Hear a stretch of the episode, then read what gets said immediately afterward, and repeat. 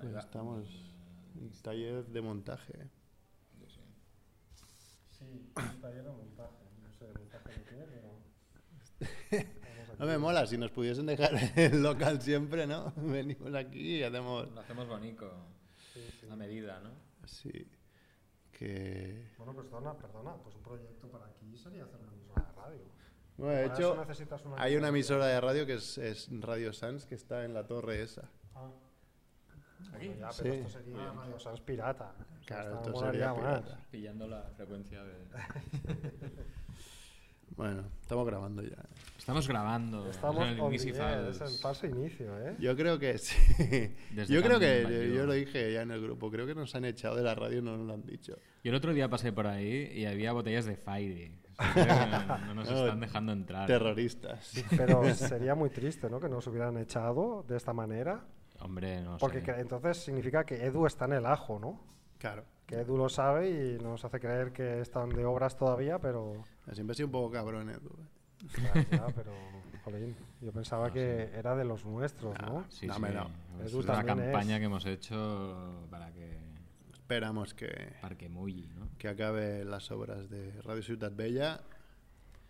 Y nada, pues haremos, según, según podamos, ¿no? Un- el Familia Monger on the road, ¿no? Sí, sí. Y hoy veníamos aquí, pensamos que podíamos grabar aquí en cualquier rincón y nos han dicho que tragadí. Que todavía que hay que pasar por un comité asambleario. Sí, sí.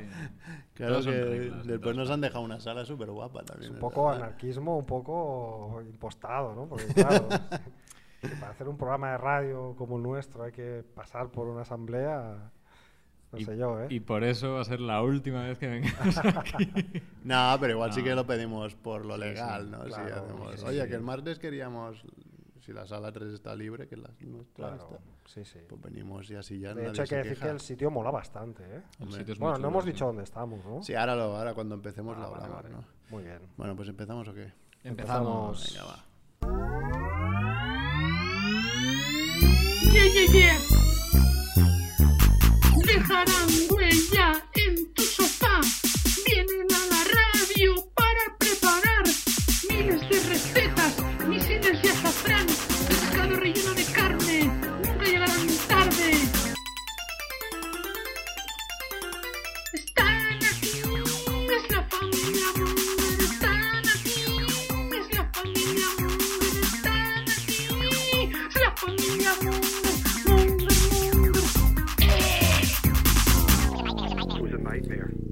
Hola Mongers, bienvenidos a Familia Monger Freak Radio Show, programa 283.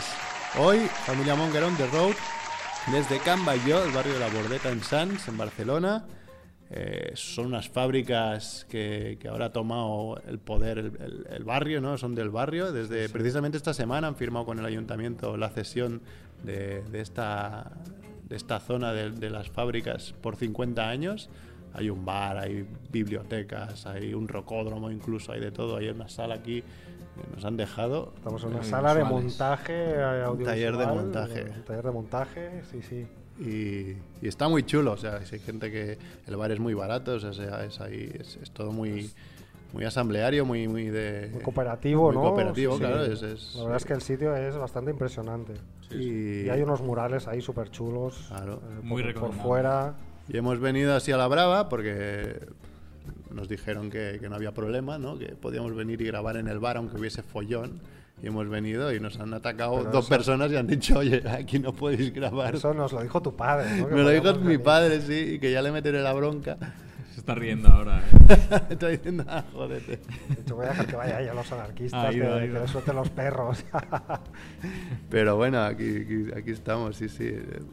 Nada. Hoy no está Edu pues, en la parte técnica porque no hay, no hay radio, no hay Radio Ciudad Bella de momento. No sé, esperamos que en breve, dijo para Semana Santa, con lo cual eso sería dos o tres semanas más. Mm. Lo que pasa es que vimos que no llegábamos al 300 esta temporada, entonces dijimos o grabamos algo a nuestra bola en algún sitio o, nos joderemos sin el 300 en, la- en- en esta temporada. Pero la temporada te refieres al año o, a- No, no, o al a- curso. Al curso, acabar en verano, julio. ¿no? Sí, acabar en julio con el 300. eh, Estaría bien Oh, Si Yo no me lo fuera el Me lo último, pierdo, ¿eh? te Sí. lo pierdes. Bueno, veríamos Depende de algo así. acabamos. A mí me puede pasar igual. ¿eh? Tenemos que. ah, se tiene que hablar, claro. Igual podríamos empezar el siguiente curso con el 300, también Sí, molaría también estaría bastante. bien. Y bueno, pues eh, como siempre nos podéis descargar desde la web familiamonger.com, desde iVoox, desde iTunes y ahora también desde Spotify. Que, que no sé qué le pasa a Spotify, que creo que cada, por cada capítulo que subimos nos borra uno antiguo, con lo cual siempre hay dos capítulos y es un poco absurdo. No sé, no sé por qué. Qué lo estuve mirando, pero como esto de los podcasts, las opciones son mínimas, no te explican nada, pues no sé por qué pasa. Pero bueno, hoy es martes 26 de marzo, precisamente hace un mes del último programa que hicimos. Y estos son los titulares de la semana.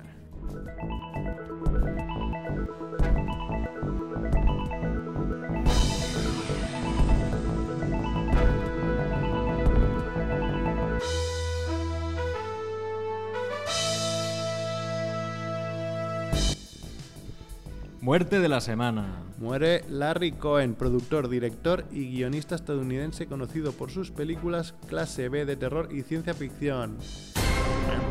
Pam, pam.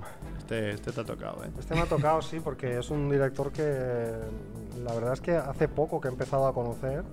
Bueno, recuerdo que, o recordad que ya traje una película suya en Familia Monger, que era a Cine Monger. Trajimos La Serpiente Voladora. Eh, Mm. Y eh, esa fue la primera película que vi de él y después he visto eh, tres o cuatro más y curiosamente en los últimos meses he recopilado tres o cuatro más que tengo eh, ahí para ver. Pero sí, sí, desde la primera peli que vi pues ya vi que era un tipo bastante interesante, siempre haciendo películas de bajo presupuesto, con mucho, mucho aroma añejo, un poco, un espíritu así como muy clásico, pero también con películas como con mensaje, ¿sabes? Una de las más famosas que es, por ejemplo, The Staff, que es como la crítica al consumismo, una especie de producto que venenoso, ¿no? Bueno, no sé, os lo recomiendo y ha sido una pena que se haya muerto justo ahora que lo estoy empezando a conocer un poco más, ¿no? Yo solo he visto Maniac Cop. La vi hace Maniac, años. pero Maniac Cop no es suya. ¿No es suya? Ah, o Maniac Cop Es puede que sea el guion suyo. Ah, es que él es guionista, Creo- sí, productor creo- y puede que la escribiera, sí, sí. Es que Maniac mirando un poco. es, un, es, bastante mítica, Bastante ¿no? mítica Sí. y bastante heavy. Yo vi la trilogía de Maniac Cop, sí, sí. Mira, no sabía ni que había tres, solo he Sí. visto la primera. es y trilogía, es trilogía, sí, sí. Bueno, una lástima. Muerte absurda de la semana. Una joven muere ahogada al tratar de averiguar cuántas galletas le cabían en su boca. Habría que saber qué tipo de galletas eran, ¿no? Sí, lo ponía en la, en la noticia que está en familiamonger.com. Creo que pone el tipo de galletas, pero no pone cuántas le, le caen en la boca. Pero, es que yo recuerdo la galleta era un juego también, ¿no? pero sabemos ah, por qué.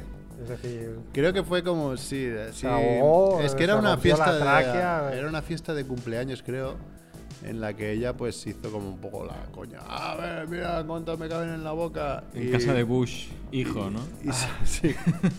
y se ahogó un poquito, se fue al lavabo, to- tosiendo, y al cabo de un rato, digo, hostia, esta no ha vuelto. Y, y fueron y estaba ahí desmayada y, y parada cardiorrespiratoria. o sea, 24 años, 24 años, muy bien. la- la o sea, se le había ido un trozo de galleta, ¿no? Por... Vaya, Obstrucción, ¿no? Y. qué manera más absurda de morirse. y además, estos otros titulares. Dos grupos de youtubers rivales se enfrentan en una batalla campal en pleno centro de Berlín. Pam, pam. La policía interrumpe una boda y detiene a los novios por droga. Zambia prohíbe una bebida energética que provoca una erección de 6 horas. Pam, pam. Se retiran 2.000 productos de un supermercado de Barcelona, algunos caducados desde hace 10 años. Pam, pam. La exnovia de Hugh Hefner declara que la mansión Playboy está encantada. Pam, pam. Qué bueno. Bueno, ¿Encantada estaba- de qué? Esta última es la que nos ha dado un poco la idea, ¿no? De Era para ampliar. para qué hacer hoy, qué hacemos hoy, pues. Claro, hay noticias, hay de todo, pero, pero ¿qué hacemos? Pues podemos hablar de, de miedo y de terror y de historias terroríficamente mongers también, ¿no? Sí, sí. Entonces, no sé si queréis comentar alguna noticia. Bueno, la verdad es que son todas bastante buenas, ¿no? Porque lo de los gru- grupos youtubers, todos hemos pensado eh, claramente en dos bandos, ¿no? De la familia Monger.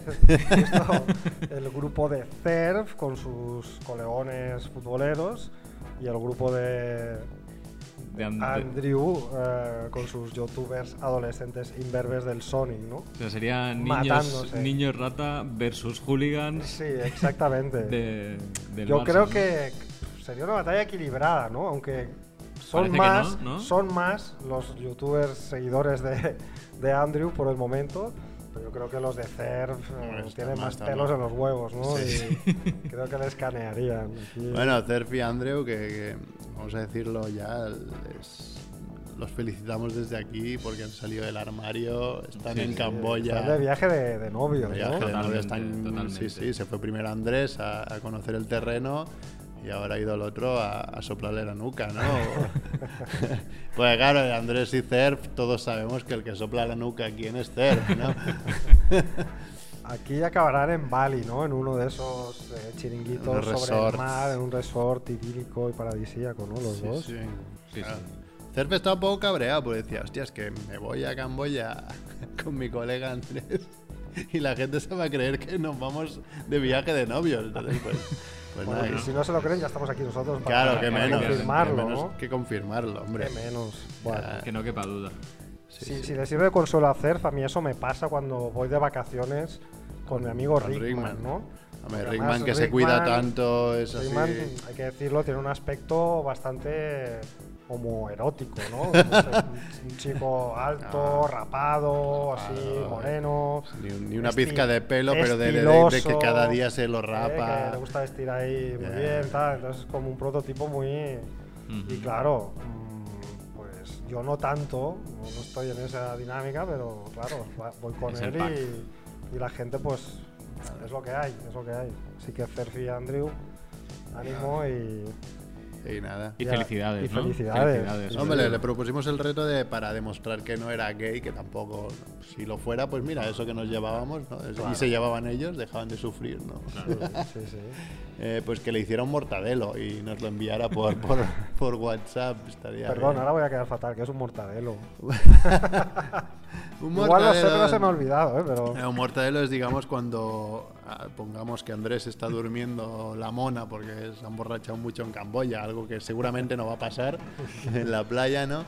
Ah, Bueno, no sé si hay playa en Camboya, Sí no hay, estoy, sí. sí, vale, vale. es que me estoy aventurando demasiado.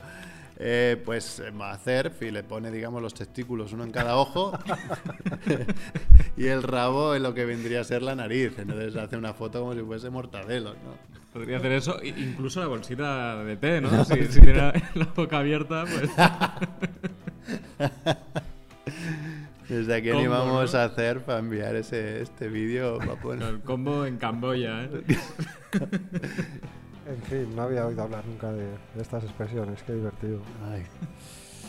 Molt sí, bé, sí, bueno, pues. didáctico, ¿eh? Em, la primera noticia, imagínate para lo que da. La segunda, pf, novios con droga, bueno. Bueno, se ve que esto era el novio que había salido de la. Lo habían dejado salir de prisión ese día con un permiso para casarse con su, con su novia.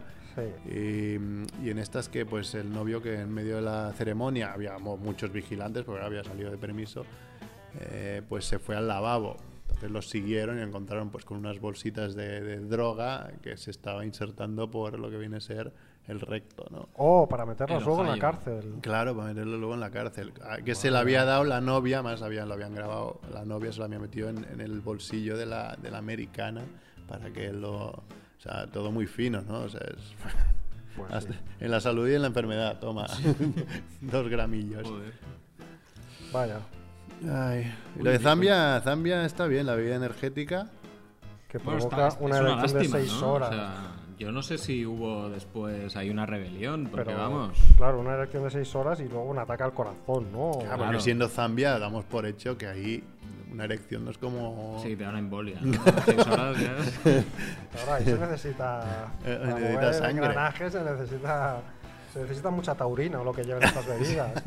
Con lo cual, claro, eso, imagínate. eso te revienta el, el corazón. Joder, vaya... Seis horas, hostia. Y lo de los Es que son, es que son muchas horas. ¿eh? Es un poco horas. desesperante, ¿eh?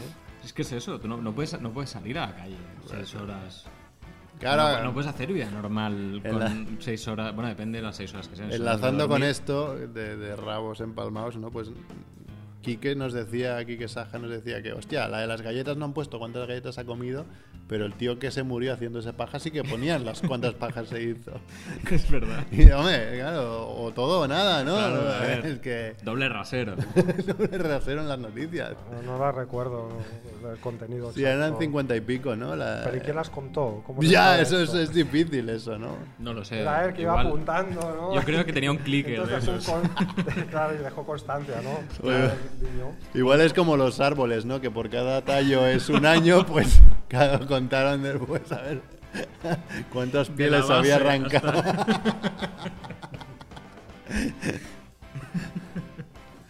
Ay, Ay. Qué bueno. bueno. Bueno, y luego nada, el supermercado este que tenía 2.000 productos caducados, ¿no? Yo he encontrado alguno en casa, no, no aquí, sino en mi segunda casa, que digamos, hay, pues, hay comida ahí en la despensa, de que hacía también alrededor de 10 años caducado. Pero eso es comida esa que dices, es que aún me la comería, tampoco la veo mal. Pero, Yo- yo solo he visto más. Ya, Bueno, ya, o sea, sí sería el súper. A ver. Tendría, compraría cosas ahí en el mercado. Sea, se negro, están abriendo en Barcelona ¿no? unos Y- supermercados que también son para hacérselo mirar. ¿eh? Pero yo recuerdo que con los medicamentos, por ejemplo, es más fácil que pase. Porque yo recuerdo volver a un día que estuve en casa de mis padres, en- igual era 2014 o algo así, Eh. y no sé qué, no sé, no sé qué iba a buscar en el botiquín y tal, pero saqué una, una lata de reflex que estaba caducada en 1998. Pero que no se ha puesto reflex 2014. caducado, porque yo también me he puesto reflex caducado. Porque es- pero son 16 años. Ya, ¿eh? pues es externo, da igual, ¿no? Es, es para un poco. No creo que Pero haga nada, nada. Igual no hace nada. Igual ni bueno ni malo. Igual te corroe la pierna, Claro, no sé, o si fuera ácido, yo no me la jugaría. Te imagino. Tampoco, pero vamos. O puede que haya perdido el, el efecto, ¿no? Si A mí el efecto lo doy por hecho que supongo que así sí. como un gas, no sé. A saber, no sé. Pero no bueno, sí, los medicamentos es típico porque te comes una caja, que te tomas tres tabletas y luego hasta que las vuelves a necesitar siempre se tiran. Esto es un gran, gran despiporre el tema de los medicamentos. Pues Sí, sí. La última noticia, ¿no? A ver, Nada. La exnovia de Hugh Hefner, bueno, una de las miles, ¿no? claro. Declara que la mansión la de última sería, Playboy ¿no? Está encantada. Encantada. Shock aparece el mismo. Aparece Hugh. Hombre, que hayan casas encantadas siempre mola, pero si, si es la mansión Playboy es acojonante. Pero tú imagínate un espíritu, ¿no? Que, que sea Hugh Hefner, ¿no? Hombre, yo me estaba imaginando más bien los espíritus de las Playmates que hayan muerto, ¿no? También podría ser. Sería más interesante. Hombre, Claro, lo sí. suyo sería que estuviera Hugh Hefner ahí arrastrando una cadena Con los una sa- con- pasillos. en vez de una sábana, con el, Con con el- el albornoz. Con el ¿no? albornoz este, con el batín de seda. Porno. Pero, pero claro, lo suyo sería es que estuvieran las Playmates, ¿no? En la mansión. ¿A quién hay ahora en la mansión? Eso puede ser un turismo potentísimo. ¿Quién hay? Buena pregunta, no lo sé. Pues ni idea. No sé. No sé. ¿Hay alguien que ha heredado lo de Hugh Hefner? No sé. Supongo que el sí, hijo o uno de los hijos de los 20 hijos que debe tener. Claro, es que debe tener un montón de hijos, eso nadie lo sabe, ¿no? No. No lo sé. Quizás, quizás sea como un lobby empresarial y es algo que es como de la marca, ¿no? Marca Playboy y lo explotan ellos. ¿no? Ah. Harán un museo. Con pernoctación y... Después hay otra, no es noticia, pero me ha hecho mucha, muchísima gracia. No sé si sois fans de la resistencia de David Broncano. Sí, sí. Pues eh, hoy eh, Gerard Piqué, que debe estar aburrido porque claro, no juega... Jugó ayer con Cataluña, pero ya está, o sea, pachanguilla, ¿no? Eh, pues em, les ha enviado un tuit a la Resistencia diciendo, ¿me puedo auto- autoinvitar al programa? Dice, aunque paso de darte la mano para saludarte, David Broncano. David Broncano les- le sudan mucho las manos, ¿no? Entonces, claro, la Resistencia son unos trolls de, de primera. Y le han contestado, hola Gerard, actualmente estamos desbordados y no quedan plazas para venir de público. Aquí te dejo el formulario. Y le ha dado el formulario para ir de público, ¿no? Entonces Gerard Piqué, que claro, si le troleas, pues aún te trolea más, ha, puesto una captura de, de los mensajes directos que les han, le han enviado, porque claro, la resistencia son trolls, pero no son tontos. Dirán, hostia, si Piqué quiere venir, que venga Piqué. Entonces le han, le han escrito por privado de ve preparando la cuenta bancaria, si quieres déjame un contacto directo con prensa del club y formalizamos todo. Entonces lo compartió Piqué, a la que la resistencia le ha dicho, pero pon toda la conversación sin vergüenza. Entonces la conversación seguía que seguramente Perdona, está pero un momento, es- o sea, eso es una conversación en un privado. Sí, privado. de la resistencia Piqué. Con, Pi- Sí. con Piqué, sí. Vale. Entonces Piqué, o sea, la Resistencia ha puesto la segunda parte del- de la conversación, que yo creo que está editada para trolearlo, que la, pues Piqué respondía, jajaja, ja, ja, perfecto, ahora te lo paso, a la Madrid. Entonces, eh, Piqué ha vuelto a contestar y ahí creo que se ha acabado el tema. Le he dicho, sí es verdad, te ha faltado poner el Visca Cataluña Lliure que has dicho después. O sea, hasta- han estado muy bien ahí los dos y posiblemente veremos a Piqué. Que yo he aprovechado desde Familia Monger diciendo, oye, que si no te invitan a la Resistencia, en Familia Monger tienes un, un Ah, sitio, ¿no? Ojo, por Claro. vía Twitter. Claro, he dicho, oye, yo, yo meto ahí. Merck aquí su. Nada más le he dicho, he dicho, tenemos el, el sueño húmedo que alguna vez creo que lo hemos comentado de, de invitar a alguien súper famoso y yo siempre ponía como ejemplo a Piqué y no decir que es Piqué. Somos, Ah. somos, somos tan mongers que molaría invitar a alguien que te diera mogollón de visitas y no decirlo. Claro. Entonces solo los o- fans más fans, A Gerard, ¿no? claro, los fans más fans que se bajan los programas semanalmente de Familia Monger digan, coño, si este es Piqué, pero el resto de gente no lo sabría. Ah, podríamos mantener Me ahí el parecería- misterio para siempre, ¿no? Me Hombre. parecería mágico y algún día decir, sí, sí, era Gerard Piqué. La verdad es que sí, es que estaría bien. Y dijo Bartomeu como el nabo, ¿no? En medio del programa. y nadie lo ha escuchado. Novita. Novi- Novita, cabrón. Estaría bien, pero claro, ahora que le has lanzado el guante público, la gente va a estar esperando, ¿no? Sí, doy por hecho que seguro que nos dice que sí. ¿eh? O sea, no, Seguro, no lo seguro. dudo ni un momento. Lo raro es que aún no nos haya contestado, ¿no? lo estoy esperando, estoy haciendo Pues Merck haciendo F5. F5 las, no- las notificaciones ahí. A A ver si salta la campanita. Bueno, pues nada, si queréis, pues eso, eh, con lo de Hugh Hefner y la mansión encantada, pues habíamos dicho de hablar un poco de terror y miedo. Eh, aquí vamos a poner una musiquilla así de terror, ¿no? Que así como estamos Un grabando, no lo escuchamos, entonces claro. no nos ambienta. Sí. Es un poco raro esto, pero... Bueno, pero. Pero la como se es está que- yendo la luz. Exacto, está yendo la luz. Estamos en una fábrica rehabilitada, Sí, aquí en un rincón, pues está el tema... Todo así con cajas amontonadas Que aquí- y tal. Aquí ojo, igual nos ¿eh? quedamos encerrados y, y pasan No, cosas. nos ¿eh? han la dicho que a las 9 cierran. De hecho, est- esta fábrica, es que mi padre, claro, se la ha visitado por arriba y por abajo y además ha escrito un libro sobre un libro, una novela en la Mm. que sale la fábrica con hechos reales. bueno. Y está bastante guapo el libro, o sea, le dije, joder, tío, me sorprendió, pero muy positivamente. Le dije, hombre, esto lo pilla un editor, le da un par de vueltas para que quede un poco mejor y eso, y es un bestseller. Bueno, de hecho, mi padre, pues aquí, en, no sé si no es, no es en esta, sino es en la, en, en la, en la nave de al lado, que es enorme. Esa nave tiene una, una sala, que la llaman la sala blanca, que es una sala donde se hacían fiestas de, digamos, de la burguesía catalana de hace, pues, 100 años. Es una sala toda pintada de blanco, con, con mármol, con, o sea, algo que es en medio de una fábrica es brutal. Y bueno, de hecho creo que aún pues se, se- se alquila para hacer fiestas y algunas cosas. Alguna de estas naves se alquila para hacer. Y en la parte de abajo de la nave esa hay unas catacumbas. Ah, ostras. Y mi pues, padre me ha pasado fotos porque han- ha podido entrar él y poquísima gente más que le metí una bronca y decir, tú avísame cabrón, que yo quiero venir. Claro. Yo me es igual, ese día no voy a trabajar. Porque y hay unas catacumbas súper guapas también, pues no sé, pues para esconderse, digamos, ¿Pero imagino catacumbas de... de cuándo?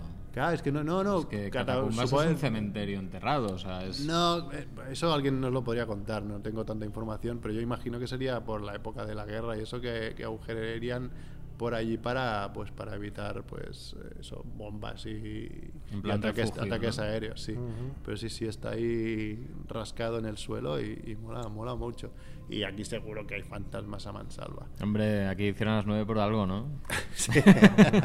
Se van todos. Y de hecho, pues no sé si yo ponía, había puesto como primer punto si tenéis alguna experiencia así un poco... Porque aquí hay miedo, miedo a lo real o miedo a lo físico y miedo a lo paranormal. Que Sí, siempre sí. da un poco más miedo lo paranormal, pero también te lo puedes tomar como que no existe, con lo cual el miedo se te va antes. Yo he tenido, a ver, algo, lo que pasa es que son qui- quizá un poco más.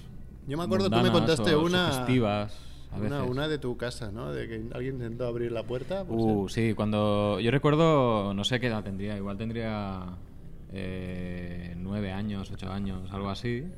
Tenemos una casita en San Vicente, que es un pueblo que está a 20 kilómetros de Barcelona. Ujú. Eh, está en una urbanización en la montaña, que son poquitas casas y demás, y que en los 90, pues cuando se acababa el verano normalmente, pues había muchos robos, o antes del verano o después, porque la gente se esperaba que se pirara todo el mundo de la segunda residencia, ¿no? Y entonces es cuando, cuando entraban a robar.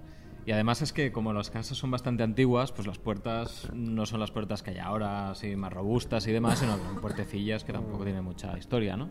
Bueno, el caso es que nosotros ese año nos quedamos más tiempo ahí. No sé por qué, nos quedamos más tiempo. Y estábamos mis padres y mi hermana y yo. Mi hermana y yo dormíamos en, en una habitación, en una litera, en el piso de abajo. Y en el piso de arriba hay una habitación, solo hay una habitación muy pequeña, que es donde dormían mis, mis padres. Y en eso que, que estábamos durmiendo, y de golpe se oyó un hostiazo contra la puerta tremendo, tremendo. Y mi hermana me empezó a llamar con el ¿sabes? sin poder gritar, porque lo que pasa cuando tienes poca edad que, te sale o no te sale. Pues a mi hermana no le salía y, y empecé a decir, Marc, Marc, Marc". Y yo no podía gritar tampoco. Era una sensación de, de que, de que no sabes qué está pasando. Mm. Y luego soy yo otro, otro golpe, otro golpe súper fuerte. Y entonces, claro, nosotros ahí ya nos pudimos levantar y a gritar y tal. Bajó mi padre, encendió las luces y la peña se fue. Y no pasó nada, pero vimos a gente huyendo, ¿no? Nos iban a robar y nos cagamos de miedo. Nos cagamos de miedo porque ahí no había ni Dios. Es que estábamos en un lugar en el que quizá el vecino que estaba viviendo ahí más cerca estaba, yo qué sé, a dos calles o tres. Ya, ya. Y no sabes cuánta gente va a entrar a robar ni esto nada, ¿no? hace que 20 años o así. Pues sí, sí, sí, sí, por ahí más o menos. Y, buah, es un- Me cagué. Y otra vez me pasó lo mismo, pero estando ahí solo con un colega. Nos quedamos un colega y yo, ahí ya, ya tenía 17 años o así, y nos quedamos solos. Y pasó algo parecido. Oímos ruidos, pero fuera. Se rompió un cristal, no sé qué, bueno, unas historias. Y nos cagamos, porque también íbamos un poquito fumadillos. Sabíamos que no había vecinos y demás. Y eran gatos. Pero igual tardamos una hora y media en salir por los ruidos y demás. Y bueno, en fin. Eh, Fatal, fatal. No, eso sí, claro. El principales problemas si estás en una casa y te Al bosque al lado y todo el rollo. Claro, eh, eso a mí no me ha, me ha pasado algo parecido, pero el problema que tengo es que no tengo explicación. Si tuviese explicación es- sería, vale, pues ha pasado esto, o sea, ha venido alguien, me ha intentado robar, no pasa nada. Pero no, yo era en, en verano, ahí en, tengo la casa en el Montseny, en Fugueras, que tú has estado, y tú también, ¿no? Mm, sí. Pues eh, yo hacía de vigilante en la piscina Ojo. Que vigilaba que no entrara nadie que no fuera del club. No, Merck no, no. Hasselhoff. No, no era. No era. ah, ¿Cómo se llama esto? Merck Buchanan. No era. No, exacto. No era de eso, como, como salva, salvavidas de estos. un, ¿no? Un- bueno, no eras un socorrista. socorrista, pero él solo vigilaba. A ver si se, mo- si se mo- Claro. moría alguien, saltaba al agua, está claro. Pero, pero no, al principio era solo para que no entrara gente. Entonces, claro, me pasaba todo julio solo en, en- mi casa, porque mis padres subían fin de semana, el resto de la semana trabajaban. Entonces, pues yo dormía en mi casa, pues normal, una casa grande con dos pisos y eso, yo dormía en el piso de arriba. Y una noche, sin sugestión ni nada, es que además hay varias, varios puntos que os detallaré, que es lo que me caga más. Y además, siempre que me pongo a pensar, me cago porque no, no encuentro explicación. Eh, tenía mucho calor, hacía mucho calor esa noche y me levanté para ir a beber agua. Y nada más abrir la puerta, vi una sombra, pero a un palmo o dos mío. O sea, como alguien. Es que un palmo dos Y es ca- muy cerca. Queda muy cerca, al lado. Porque claro, tampoco el pasillito es muy estrecho porque solo es un Una distribuidor. sombra como en el suelo. en la No, no, no, pared. no, eh, como, como si fuese una persona. Ah, una ujú. persona física. Una silueta. Sí, una Sí, sí, silueta. Claro, yo iba súper sobao, ¿sabes? Iba que yo, pues que no, que tiene los ojos medio, medio cerrados.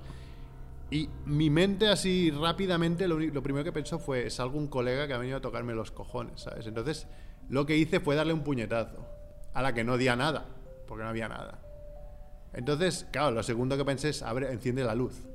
Entonces puse la mano por detrás mío, porque sé que había la luz del, del lavabo, que es donde iba, apreté la luz y no se encendía. O sea, no se Mm. encendió, no se encendía. en estas que bajé cagando leches para abajo donde estaba, digamos, lo- encendiendo luces, no se encendía ninguna. Abrí el cuadro, el cuadro de luces, miré y cuando vi algo bajado, pues lo subí y salí fuera a la calle para ver que, bueno, al jardín, a ver si veía algo. Y nada más salir al jardín, claro, fue, es que además era muy de película, de girarme a la casa y ver toda la casa con las luces encendidas, las luces del jardín encendidas, que yo no había encendido. Claro, después pensé, igual, tanto apretar luces y eso. Seguro. Claro, ahora os explicaré la- Vale, mis, vale. mis versiones para calmarme a mí mismo. Pero, claro, y las luces encendidas, y, y, claro, cogí un, una- un palo de escoba y me fui habitación por habitación para ver que no había nadie, hasta que llegué a un espejo y me vi, cuando aún tenía pelo, que- efectivamente, que tenía el pelo de punta, como sale en las películas Qué y en los bueno. dibujos, o sea, estaba cagado. Y esa noche las pasé putísimas, en las tres o cuatro horas que faltaban para hacerse de día. Y de hecho, los días, los dos noches siguientes, no dormí en mi casa. Se le dije a, a tu primo Andrés, le dije, oye, me puedo quedar en tu casa porque estoy cagado y hasta que no vengan mis padres, yo ahí, no vuelvo a dormir porque no sé qué ha pasado y no lo entiendo y yo no vuelvo a dormir. Entonces yo ahí pues intentaba darme explicaciones. Dije, bueno, a ver, lo que vi al salir de la habitación no era más que mi sombra, que yo que sé, que la luz de la luna daba por la ventana, entonces me- vi mi sombra, tal. Digo, vale, ¿por qué coño se ha ido la luz? O sea, no, ¿por qué coño no hay luz? Y bueno, a veces se va la luz ahí, pues una urbanización y eso se va la luz, no pasa Claro. nada. Que después, con los días, me fijé en el cuadro de luz que lo que levanté, casi seguro, o sea, casi 100% seguro, no es el, el, el automático que salta cuando se va la luz, sino que era otro que solo se baja manualmente.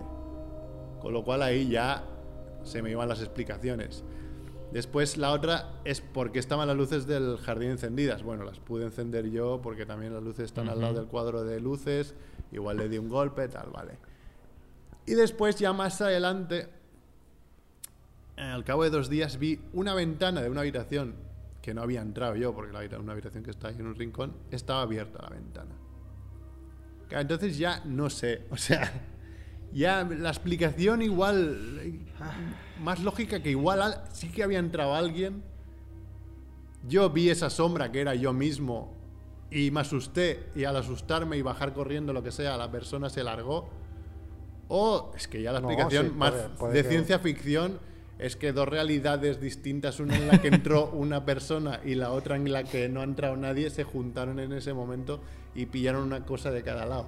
Pero es algo que no... Preguntaste a los vecinos si Claro, es se había ido la luz en No, sí, alguno. sí, sí que lo pregunté y no sabía ir la luz a, la, O sea, que a la- igual a la era- urbanización. Eso sí que lo pregunté. Digo, oye, ¿se os ha ido la luz? Yo le expliqué, que se reían de mí, los hijos de puta reídos, pero, pero yo me he cagado, pero vivo, ¿sabes? Bueno, puede que entrara alguien realmente. Es que puede que entrara alguien. Una persona que había entrado por la ventana y que cuando tú empezaste a. Cuando tú te fuiste corriendo. tras- Ah, que igual fuera casualidad pues que a se- mí me se pareciera ver a lo- por el alguien. mismo sitio por donde hubiera Claro, entrado. claro, claro. Es que es, puede ser, puede ser, no sé. Es que- Es, es- es- ex- historias muy quedan, ¿eh? extraño porque uf, lo pasé muy mal y alguna vez, algún otro año que, bueno, algún- que me quedé también por la noche, hostia, dormí en el sofá porque aún seguía yo recordando eso Porque y me cagaba vivo. descartamos que tu casa de fogueras esté construida sobre un cementerio No. ibero o algo no, así. pero aquí hay otra cosa, claro, se lo expliqué a mis padres con el tiempo. Y mi madre me dijo que en la habitación de mis padres, que es al lado de donde vi la sombra, porque mi habitación daba eh, al lado, eh, tenían un, un armario antiguo que se le había regalado un, un vecino que lo iba a tirar. Dijo mi madre, hostia, está muy chulo este armario. Seguramente Eh, lo tiraría por alguna razón Claro, no, el, el armario era, era de, de- de- de antepasados de esa persona, o sea, no era ni suyo, era de la madre o de la abuela y tal. Y dice mi madre que desde que tenía ese armario le daba mucho mal rollo y que le parecía como que había alguien en la habitación. ¿Sabes? Ya, bueno, ya pintan- pintando. Eso- paranormal. pero esto es y de hecho se estaba sugestionando a muerte. No, no, no, pero lo dijo después. Ah, después. Después me lo explicó ella, dices que no te quería explicar, pero a mí me pasó. Y de hecho, al cabo de poco tiempo tiraron ese armario y se compraron uno nuevo. que- Y a mí como que me calmó eso, ¿sabes? bueno, pues- pero igualmente es que hay muchas cosas que no tienen explicación. De esos tres minutos que pasé, que claro, después me tumbé en la cama esperando que alguien me tocara en el hombro y, me- Mm. y ya me muriera directamente ahí. Pero eso, eso sí que eso sí que me ha pasado alguna vez. ¿no habéis tenido nunca la sensación de que os cogieran del, del pie? No, tengo amigos que sí me lo han contado, ¿eh? A mí eso me ha pasado y es rarísimo, pero claro, estás como en ese punto de que estás dormido, despierto, no sabes en qué punto de conciencia estás. Entonces, claro, lo tienes que intentar eh, dar una explicación, porque si no te vuelves loco, no duermes jamás, ¿no? Sí, sí. Pero eso sí que me ha pasado a mí. No, yo- a mí tengo una amiga que me dice que, que cuando vivía con sus padres, que también que una muchas veces se levantaba con, la- con las sábanas por abajo y también alguna vez había levantado como que la habían estirado de la pierna. Y que una de las veces eh, se despertó, vio una persona en silla de ruedas en el, en el pasillo. ¿Sabes? Súper creepy todo. Claro, súper creepy. Sí, ¿no? Claro, entonces ella se lo contó, porque no tenía mucha edad, se lo contó a sus padres. Y su madre le dijo, bueno, es que te voy a contar algo. Dice que este piso antes era un hospital. Adiós. Perfecto. Claro, ¿sabes? Y O ya sea, no bueno, volvió y, jamás. ¿no? y Iker Jiménez empalmado como los de Zambia, ¿sabes? O sea, porque tenía una historia ahí buenísima. Pero sí, sí. Bueno, sí, sí, eso. Esto enlazará con algunos de los sitios que traigo yo. ¿no? Que- pero en vuestro caso, claro, son dos casas como aisladas en la foresta. Claro. Y eso tiene mucho poder de sugestión, yo creo. Es, verdad. Es que, claro, es que es, es muy peligroso. O Bueno, puede no- nunca serlo, ¿no? sabes, claro. Es decir, bueno, Hay en aquellos tiempos ¿no? ¿no? sé cómo las gastaban. Ahora que hay tantas así como bandas ¿no? que, que roban con violencia.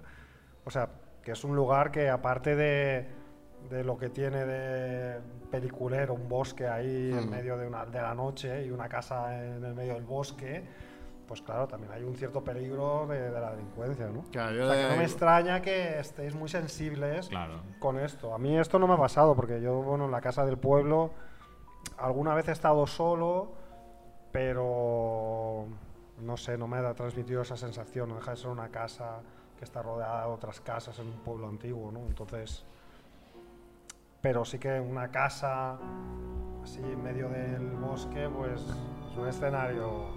Sí, sí, no, es muy, muy de Ah, pero alguna historia tendrás. De hecho, ahí eh, de- el, el otro día yo tuve... Es que no me pasó nada, pero es que yo me monto mis propias películas, porque me gustan mucho las pelis de terror. Sí, Y se despertó el pequeño, se le cayó el chupete que estaba, estaba la cuna pegada a la cama, a mi cama, y se cayó entre medio de, la- de- entre la cuna y la cama. Entonces metí la mano por ahí para ver si encontraba el chupete. ¿sabes? Es típico que alguien en la peli dirá, ¿qué haces? No metas la mano. Y como no lo encontré, dije, voy a coger el móvil que estaba colgando del cargador, pero al intentar coger se me cayó también debajo de la cama. Entonces, pues, ¿qué hice? Pues a todas oscuras, metí la, me, me metí por al lado del- de la cama y empecé con la mano a ver si tocaba el chupete o, la, o, la- o el, o el móvil. Y no tocaba ninguna de las dos, con lo cual me fui metiendo debajo de la cama. Digo, bueno, tarde o temprano voy a tocar. Y a la que toqué el móvil, pues ¿qué hice? Encender la linterna ¿no? del móvil. Y claro, es el momento que dices, esto ahora una peli, te sale, Sale aquí un monstruo, un ¿eh? monstruo al lado y metes un bote de la hostia. Venga, yo iba pensando y me, me reía yo solo. Y digo, pero eres imbécil, ¿no? Ah, pero, es, pero es- eso hubiera sido buenísimo, ¿eh? Que, que le, to- que le tocara, o sea, que hicieran así palpando, le tocas la polla al payaso de Poltergeist. ¿no? Eso me pasó hace, hace una semana, mira, justamente, no, no, no recordaba esta experiencia de terror de kiosco barato, ¿no? Porque lo es, porque estuvimos en, bueno, estuve unos días ahí con The Captain, con Rickman en, en Inglaterra, fuimos a hacer un viaje por Nottingham y alrededores, y me parece que era en, en Derby, ahora no recuerdo si era en Derby o en Leicester, que había un edificio muy antiguo, ah, donde se conservaban las mazmorras. Y entonces había como una puerta de mazmorra, así muy, muy, muy gorda, de, de madera creo que era, con un ventanuco, pero estaba el interior a oscuras. Entonces, mm, al lado de la puerta había como una especie de interruptor del año de la María Castaña y metálico como de latón. Y entonces, pues digo, ah, pues voy a ver. Entonces estaba mirando por el ventanuco y encendí la luz y ¡zas! al encenderse la luz había ¿Te viste reflejado? un muñeco, Ah, ah, vale. no, había un muñeco sentado en el banco del calabozo, un muñeco de estos que son horribles y muy feos y que dan mucho miedo. Metiste en bote Y claro, bueno. o sea, me pegó un susto a mí mismo bastante tonto, ¿no? Qué graciosos que son, ¿eh? Solo con. ¿eh? encender una luz, ¿ves? Ya tienes una película de terror hecha. No, ves, Mira. ahí, ahí en, en el, en el Montseny hacemos la, en verano la Nit de Terror, que pues hacemos como un- eso, pues, un- ¿cómo se llama? Un túnel del terror a la gente, ¿no? Mm. Que ahora hace un par de años que no se hace. Eh, y hubo un año que un colega consiguió unos maniquís. Uh, Claro, bueno. los maniquíes daban un juego acojonante, pero hasta esa, esa noche pues teníamos que guardarlos y me los guardé yo en, en el garaje. Buena idea. Entonces era muy bueno porque creo que fue mi abuelo que entró y casi lo mato, ¿sabes? Porque vio ahí dos maniquíes. Y después, y, y, claro, me reía, digo, "Pues vamos a taparlos. Pero los tapabas, pero hasta las, las piernas se veían.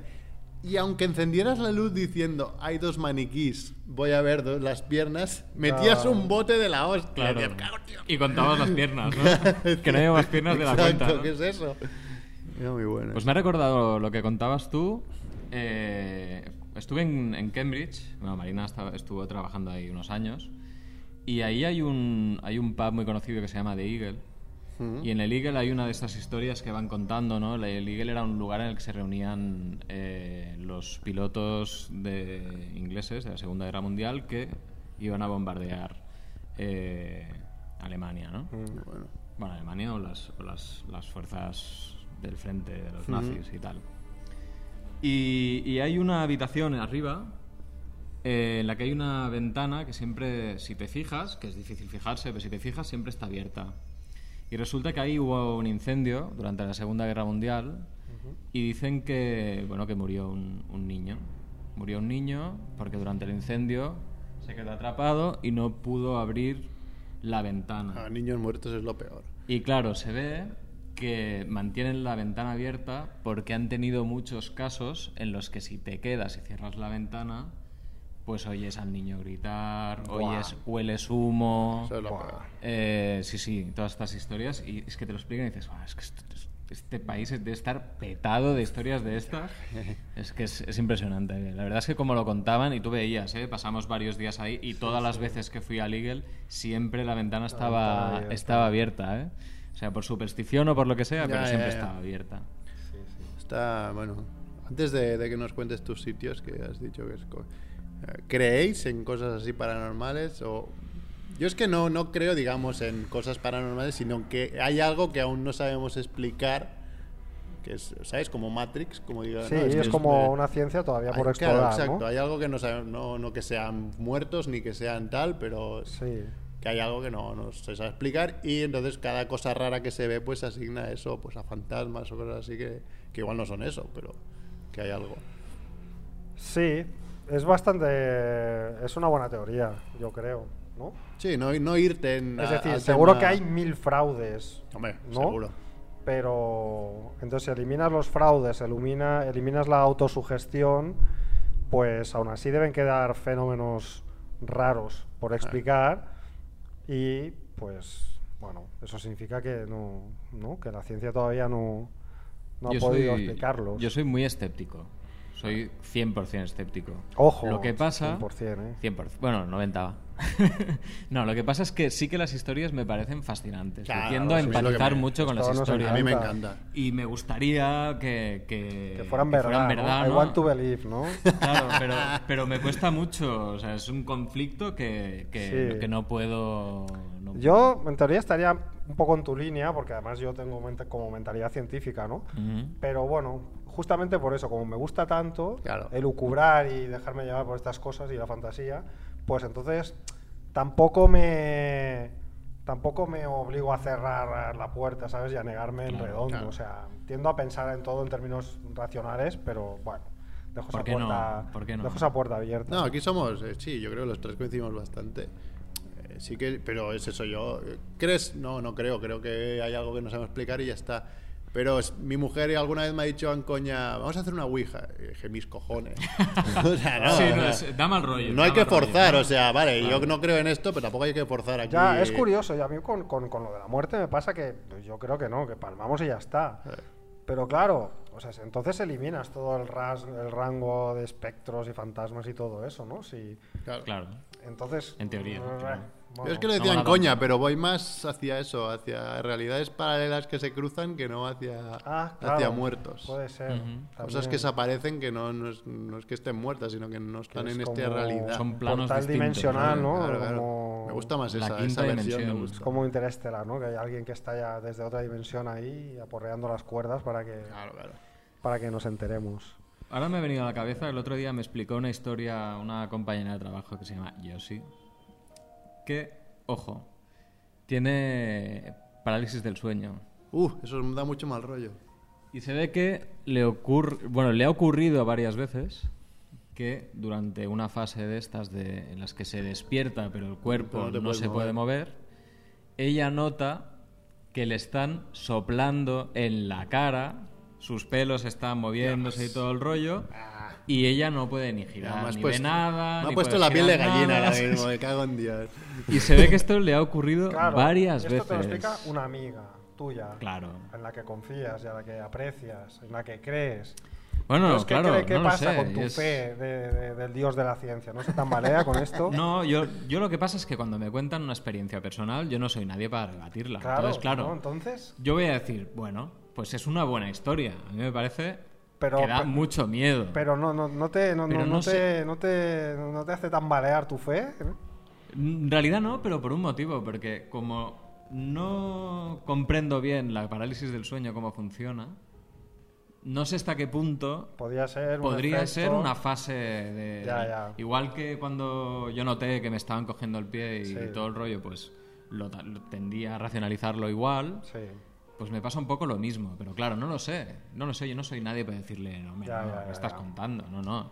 A ella le, le- le da pavor. Pues, pues joder, es que tiene que ser acojonante. O sea, Ya, me ya, un ya. miedo de la Claro. hostia. Sobre todo ya cuando El día que me pase, te ha pasado alguna pues, vez, estaré súper convencido. el si día me que tipo, se despierta con esta parálisis del sueño, ya es que el terror ya es antes de que te que pase está nada, bien. ya estás cagado. Ya estás cagado. pues ya está, ¿sabes? Yo estaría Ya. cagado. Empezamos otra vez. Bueno, va, vamos Qué, a. qué fuerte, qué fuerte. Vamos a sitios de miedo, ¿no? Que Vamos a has buscado sitios. algunos. Yeah. Sí. Además has encontrado Um, algunos donde están nuestros queridos sí, he buscado yo, ¿no? claro, cuando decías, ¿tú has tenido alguna experiencia? Hombre, pues yo no recuerdo ninguna experiencia, pero sí que he estado en un sitio bastante macabro, que es uno de los que aparece pues en estas listas de sitios macabros que hay para visitar el mundo y que todos los fans de lo macabro pues van a visitar, ¿no? Ajá. Ah, y no es otro que el osario de Sedlec. Además, este es un sitio que es bastante fácil de, de visitar porque es un típico sitio al que se va cuando vas a Praga y que más que menos a Praga pues ha ido, ¿no? Entonces, Ah. hay una excursión muy fácil de hacer desde Praga, que es un pueblo que se llama Kutna que tiene una catedral muy bonita con un tejado que no he visto ninguno como ese, así como con forma como de, no sé, como de chimeneas.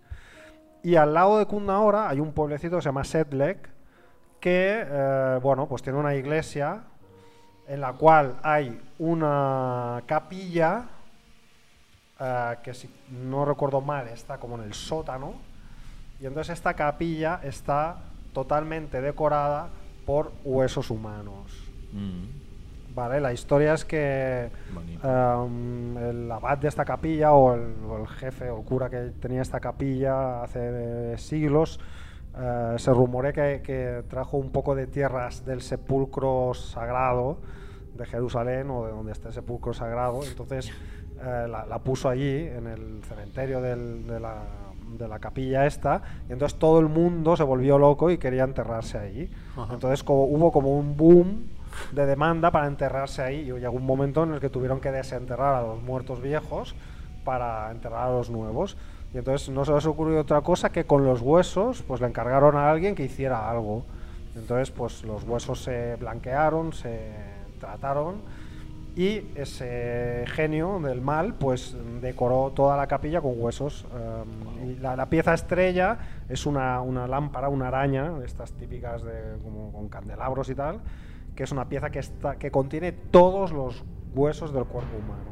Wow. Y es un sitio, pues como podéis imaginaros, bastante... Me gustaría verlo. Y mira que estoy en Praga y no Bastante tenía ni. Mira, macabro. pues yo, yo he estado en un sitio muy parecido, pero lo estaba buscando porque en el, en el campo mayor de Portugal hay la capilla de los huesos, que Sí. también es una capilla hecha con huesos. Y yo estaba ahí, por eso lo decías, digo, yo juraría que el- donde yo estuve no era, Portu- no era Pues Praga, sí, pero pues mira, pues es el mismo... mismo estilo. Es ¿no? el, es el mismo concepto, ¿no? Me lo imaginaba un poco Giger, ¿eh? Sí, es un poco Giger, sí, sí. Sí, era un poco, no sé, entre Giger y Edgar Allan Poe, eh, no sé. Mm. Es, es- es para verlo, es para verlo. Es como una situación, una sensación rara, ¿no? Es bastante macabra. Bueno, este es un sitio. Luego otro así que hay como con mucha decoración de huesos humanos, creo que son las catacumbas de París, que yo no, no he estado, pero también es un sitio bastante fácil de visitar Mm. y, y también es parecido. He visto alguna foto y son como túneles llenos de, de huesos humanos, ¿no? Hay una, Ah, peli, hay una peli que trata sobre... Ah, mira, Bueno, que pues si me en dices el en título, la... 2014 igual, que se Ajá. llamaba... Ah, lo tendré que buscar. Era algo así como los que están Eh, debajo. ¿Era buena? Bueno, regulera, pero tiene sus momentos. Ya, Tiene sus vale. Ah, pues investigaremos. Espera, sí, espera, sí. Te lo buscaré y te diré el nombre. Vale. Luego también, eh, pues así eh, curiosos, bueno, pues decíamos, están en Camboya nuestros, eh, nuestros novios, ¿no? De Sí, familia. Monger. Pues en Camboya, en la capital, en Phnom Penh, hay un museo del genocidio Sí, que se sí, llama yo he estado. Tlol Sleng. Tú has estado ahí, ¿no? Sí, sí. Eh, que era bueno la cárcel donde entre el año 75 y el 79 Ujú. pues el régimen camboyano llevaba allí a los, a los a los presos ¿no? Eh, por lo que he podido leer 17.000 presos eh, estuvieron allí en esos años de los cuales hay 12 supervivientes Sí, y, y de hecho, o sea, el- el- lo que ves eh, es una, te hace una idea de, de lo que podía pasar ahí. Y esta era una escuela.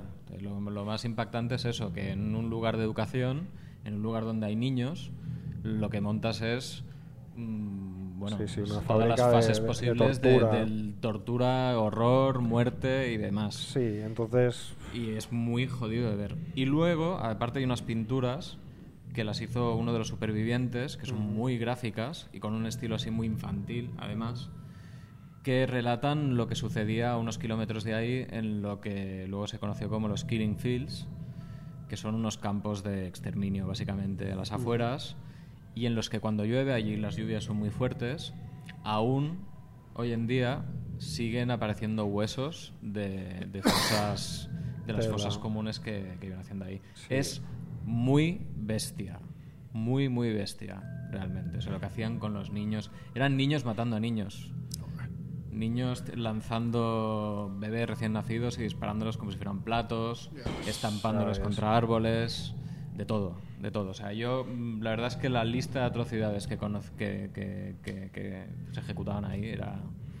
Claro, es, Bueno, es, es era terror muy puro, fuerte, sí, pero sí. terror real, ¿no? Terror de maldad. Pero luego, claro, luego hay pues leyendas y creencias de la gente que cree que, con razón o sin ella, pues esos lugares están como malditos por todos los todo el sufrimiento que ha habido allí, ¿no? Y que pues está lleno de almas mm, que están ahí padeciendo todavía, ¿no? Yo no me quedaría por la noche, ¿eh? Sí, sí. As Above, es- So Below, la película de... As Above, So Below. Esa es la, la película de las catacumbas. Investigaremos. Ah, el, el, el- el póster me, lo- me Sí. suena.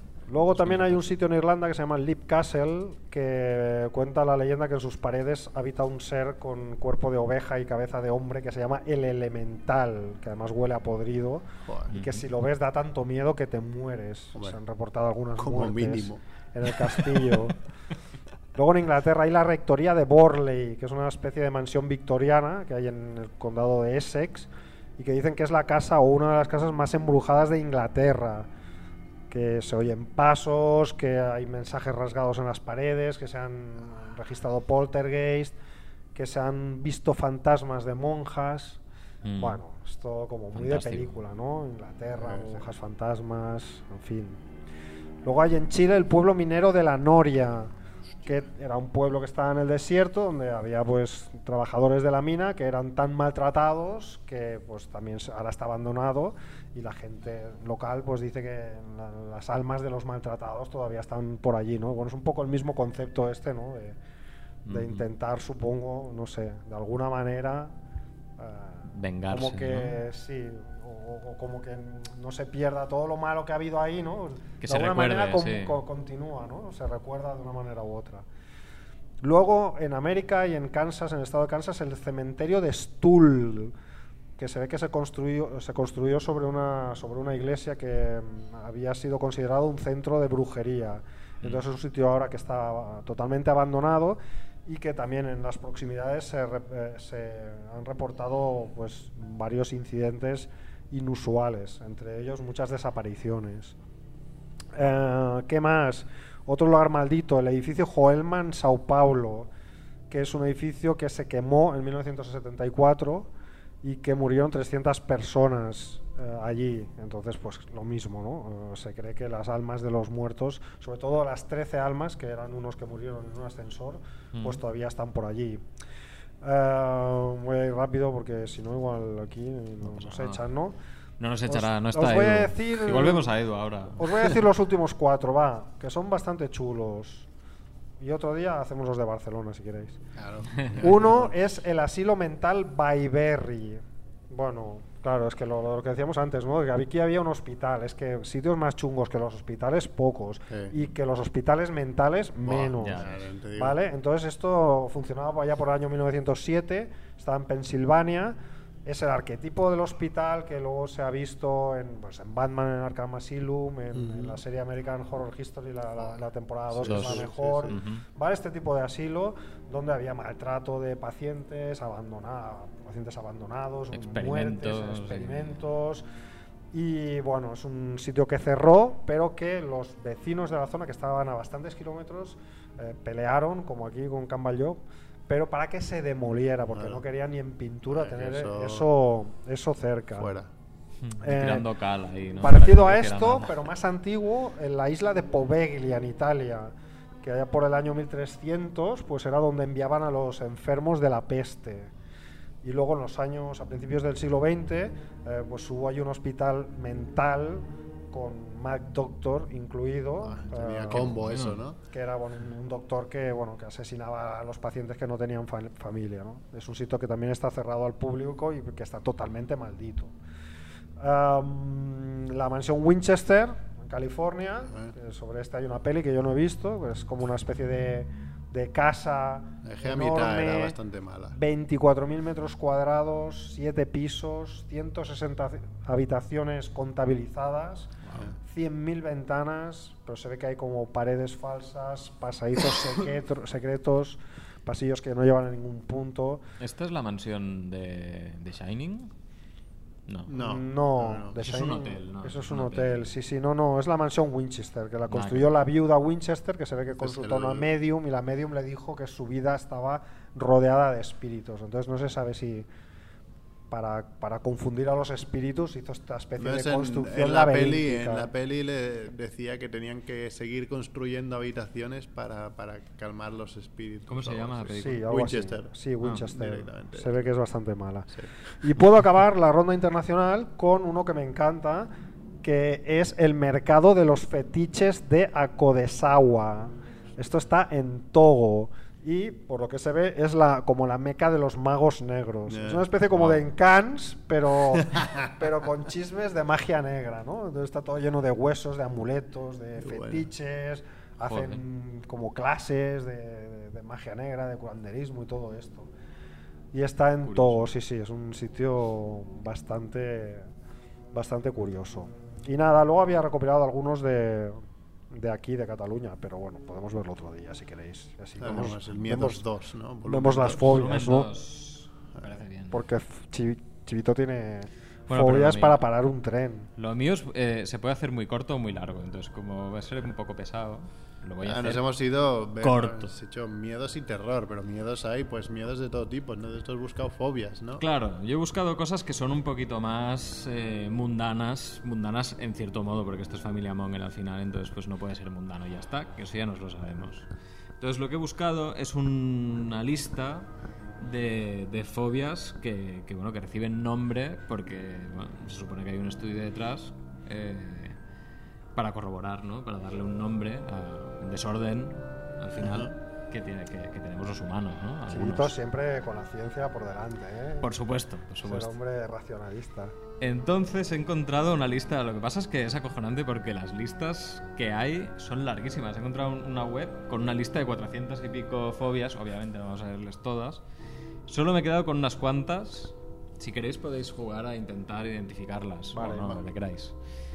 A ver, empezaremos por una que, que es. Bueno, es que si la acertáis. Bueno, igual la habéis leído, pero si la acertáis, sois los putos amos. Esa A la he ver, leído, yo no, no participo porque te la he leído. pues si la has leído entera tiene mérito. No, porque no, yo no la he he leído en leído- voz alta y he leído me va a qué quiere, costar, qué- ¿eh? qué quiere decir. Vamos allá. Hexacosioi execontaea exafobia. No sé, fobia a las palabras largas. Ojo, porque, bueno, eso es el miedo al número 666. Hay gente que ve el 666 y se acojona, y puede ser hasta una patología. A ver, lo que pasa es que con las fobias lo que pasa es que hay que diferenciar. Algunos son miedos y otros son eh, rechazos. Rechazos, pues como la homofobia, etcétera, etcétera. ¿Vale? No es exactamente No, no. lo mismo, pero bueno. Aquí estamos por los miedos. Aquí ¿no? estamos por los miedos, eso es. Eh, luego está una bastante graciosa, que es, y bastante de actualidad, que es la chantofobia. Hostia. La chantofobia es el miedo al color amarillo. Ah, bien. Ah, Bien, bien. Esto está ahora, vamos. la orden fire. Luego está la turofobia, que es... Turofobia, ¿no? Es complicado, ¿no? Miedo al queso. Que es una Oh, cosa bastante Ah, eh, imbéciles. absurda, sí, sí. Pero bueno. Me muero, si tengo eso me muero. Eh, también tenemos la hipopotomonstrosesquipedaloliofobia. Me he perdido ya después del hipo. Me he Pues perdido. fíjate que la Miedo a habrías los pies acertado. grandes. A los hipopótamos. No, es el miedo a las palabras largas. Ah, Eso existe. vale. Caramba. Eso existe. Luego tenemos cosas un poquito más extrañas, ¿no? Tenemos la omfalofobia, que es el miedo a los ombligos. Hostia. Ah, Hilofobia, temor a los árboles. Triscaidecafobia, que es el miedo número 13. La pogonofobia, que es el miedo a las barbas, que me hace mucha gracia. La tripofobia, a ver si la adivináis, tripofobia. Barriga. A ver, todo, todo apunta, ¿no? Pues no es miedo a los agujeros. Ah, ah. Miedo a los agujeros que pueden ser pequeñitos, grandes. bueno, hay cosas que les veo sentido, ¿eh? Sí, sí, hombre, si lo piensas. Hay cosas que aparte son más mundanas de lo que parecen, ¿no? Por ejemplo, la caliginefobia, que es un injustificado miedo a las mujeres hermosas. Ah, bueno, Eso- eso, eso un que poco nos pasa a todos, ¿no? Nos pasa a todos que, nos, que nos acojonamos. es Claro, decir. sí. Pues eso es, eso es, eso tiene nombre. Luego también está, bueno, el miedo a los muñecos, que es la pediofobia. La papafobia, que es el miedo al papa. Al Papa de Roma. Al papa de Roma. Ay, no sé si habéis visto un vídeo del Papa que va da- Sí. la gente le va besando la- Muy bueno. el anillo y va apartando la mano, pero con, con una fobia acojonante. No, no toquis. Sí, sí, Pesofobia. Pues eh, seguro que está y seguro que la tengo por aquí, ¿eh? La de tocar y tal, también existe. Luego existe una que es que la compartimos todos, que es la ergofobia. ¿Alguien se anima? La ergofobia. Ergofobia. Am, no lo sé. Fobia al trabajo. amigos. Ah, bueno. Y luego existe también la fobia esfinteriana. A ver si adivináis qué es a exactamente. cagarse encima. Efectivamente, esa no llegar a tiempo. ¿eh? De no llegar a tiempo. Todos sabemos que Merck tiene siempre esta La fobia, muy es- a flor de piel. Sí, sí, a flor de esfínter. Luego hay una que sucede muchas mañanas en el metro, con mucha gente que hay ahí, que la debe compartir, que es la blutofobia. A ver si adivináis qué es con la vista que se da. la peste. Miedo al olor a sobaco. Bueno, es el miedo a bañarse o a lavarse, de hecho. Luego hay cosas raras, como el miedo a la acidez, que es la cervofobia, o la aeronausifobia, que es el miedo a vomitar. La agirofobia es el miedo a cruzar la calle. Y luego la de las más extrañas igual, también está la aibofobia, es el miedo a las palabras palíndromas. Hostia, Es que hay cosas muy raras, ¿eh? Anablefobia, miedo de mirar hacia arriba. Anacrofobia, miedo de, a viajar en el tiempo. ¿Quién coño puede tener miedo a viajar en el tiempo? Hombre, viajar en el tiempo viajamos todos, ¿no? Un, un segundo al futuro cada segundo. Sí, sí, pues sí. Y luego está, me, me ha encantado que es la natidofobia. A ver si sabéis lo que es. Natido. Anatidofobia. Anatidofobia. Pues no, no lo sé. No os atrevéis, ¿no? No. Miedo a estar siendo observado por un pato. claro, de Ana. Hombre, si te observa muy fijamente, igual sí que te cagas. eh. Pero es un, pero un Eh, pato. O sea, es ¿qué muy específico a un pato. ¿cu- ¿cuántas- cu- cuántas- ¿Cuántos casos deben haberse registrado para que esto entre como categoría de fobia? Claro, no lo sé. Yo creo que tiene que haber un parámetro de uno entre 100.000 o algo así, ¿no? Un mínimo, no lo sé. Luego hay cosas como la varofobia, que es extrañísimo, es el miedo a la gravedad terrestre. Luego está la cacomorfobia, Cacomorfobia. miedo a las personas obesas. Ah. Catisofobia, que aquí no la tenemos, que es el miedo a sentarse. Luego hay una palabra que no sé cómo leer, chetofobia, Hostia. ¿Qué será la, la chetofobia? La chetofobia. La, la fobia a los ganchitos, ¿no? Eso tendría que ser, pues. O con el, con el vocabulario que tenemos los mongers es a las tías feas. Costaba la de las, de las tías guapas, ¿no? Chetos, una un tía cheto. fea. No, no sabía. Pues es el miedo al pelo. Bueno, o tío, da igual, ¿no? En tu caso somos heterosexuales. Eso es. Pues ahí Miedo es a mie- que se te- al pelo. Miedo al pelo. Sí, sí. Luego una muy fácil, la coprofobia existe también. Ajá. Y el miedo a los excrementos. Coitofobia, self-explanatory.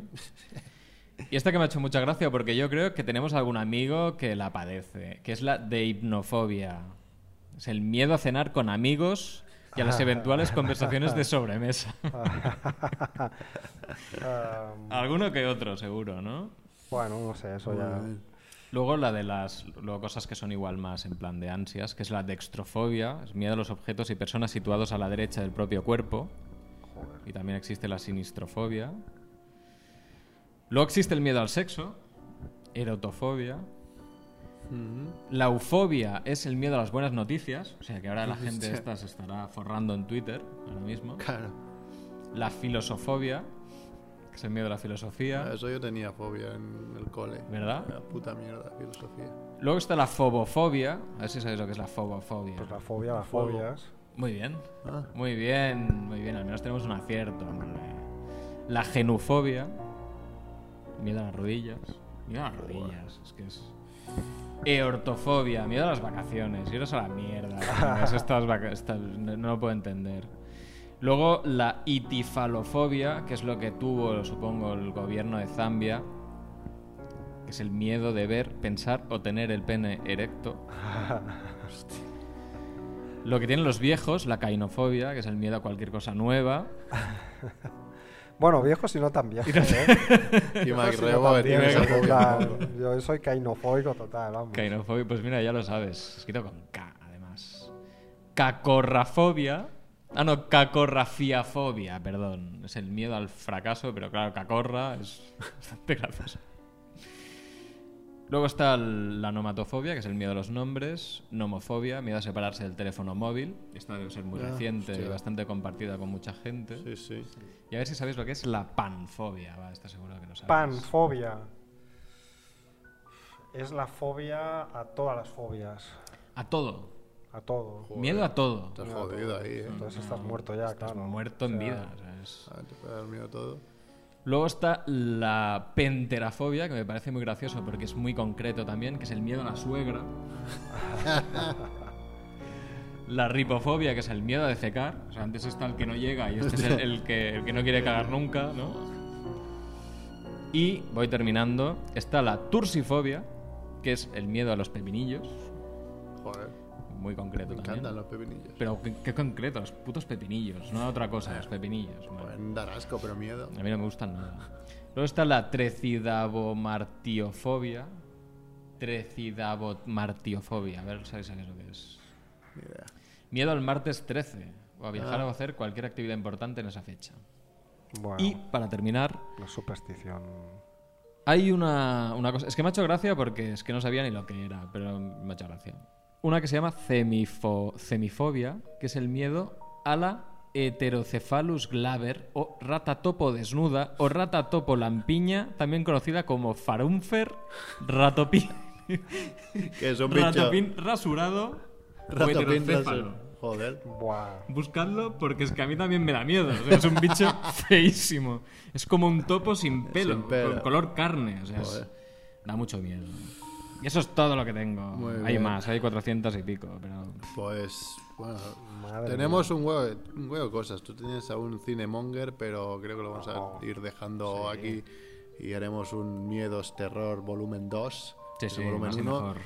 Y nos vamos a ir nosotros tres y vamos a dejar el audio que nos ha enviado Quique Saja, que no, no hemos escuchado, con lo cual es sorpresa, no sabemos de qué va. Igual nos hunde el programa y Familia Monger ya, por fin, Pasa- nos hunde de- pasa la todo. historia. Así que nos vamos desde aquí, Cambayó, Macrebo, Adeu, adeu. Chivito y Mer, que soy yo. Mongers.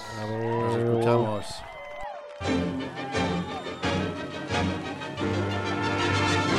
Mundo Gilipoy. Porque son muchos y dan por saco como si fueran el doble.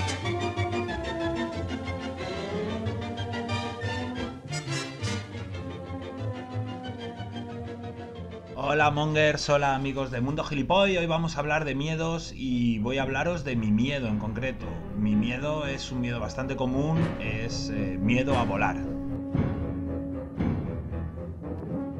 ¿Nervioso? Eh, sí. ¿Es la primera vez? No, he estado nervioso muchas veces. A ver, aquí hay que aclarar una cosa. A volar, a volar, en realidad no tengo miedo. A lo que tengo miedo es a que se caiga el avión conmigo dentro, ¿no? O que se me caiga el avión encima. Pero no existe motivo de alarma. Esperamos que disfruten del resto de su viaje. Por cierto, ¿hay alguien entre ustedes que sepa pilotar un avión?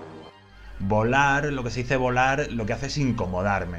Volar es un coñazo horrible y además no es agradable porque no es natural. Esto le pasa eh, al 2,5% de la población. El 2,5% de la población tiene diagnosticada fobia a volar y hasta un 40% reconoce que le incomoda.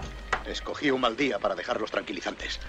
Que haya tanta gente a la que le incomoda volar es lo que explica, por ejemplo, que haya tantos idiotas que aplauden cuando aterriza el avión. Como si fuera una opción, ¿no? Eh, Uy, qué bien que hemos aterrizado correctamente, ¿no? En mi anterior vuelo, fíjese, eh, el piloto dejó el avión boca abajo y en el anterior aterrizó en el parking del Ikea. ¿Habías estado antes en una cabina? No, señor. En mi vida había estado en un avión. ¿Ni has visto nunca a un hombre adulto desnudo? Joy, eh, ¿no has ido nunca a un gimnasio? ¿Te gustan las películas de gladiadores? Joy, ¿has estado alguna vez en una prisión turca? Será mejor que nos vayamos, Eh, Joy. no, puede quedarse un rato más si quiere. De todos modos, tengo que romper una lanza en favor de esta gente que aplaude eh, al, aterrizar el avión porque es normal que volar produzca un- incomodidad. De hecho, no tengo, no tengo claro por qué se le llama fobia, ¿no? Fobia a volar. Claro que tenemos fobia a volar, claro que nos da miedo a volar. Es como si dijera, "Uy, tengo fobia a desactivar artefactos explosivos en Diguanilla. No, no, eso no es una fobia, es una reacción natural. Pero vamos, por lo demás, volar es una experiencia maravillosa. Tienes que esperar horas en un aeropuerto con cafés a 5 euros, pasar horas encogido en esos asientos de mierda, hacer tus necesidades en un cajón del tamaño de una nevera de playa y comer cosas que harían vomitar a Rambo. O sea, todo, todo bien, todo maravilloso. Bueno, esta era la basura que os traía para hoy. ¡Un abrazo, Mongers! Vuelo 209, pista libre para despegar. Bien, ¿Eh? Frecuencia de salida de Los Ángeles 123.9. bien. ¿Eh? Solicito Vector, cambio. ¿Qué? Vuelo 209 despejado para Vector 324. Ya tenemos autorización, cambio. Bien, Ben. ¿Cuál es nuestro vector, Víctor? Recibida autorización, cambio. Me llamo Clarence Cambion. Cambio. Bien. Bien, ¿Eh? ¿Qué? ¿Eh? ¿Quién?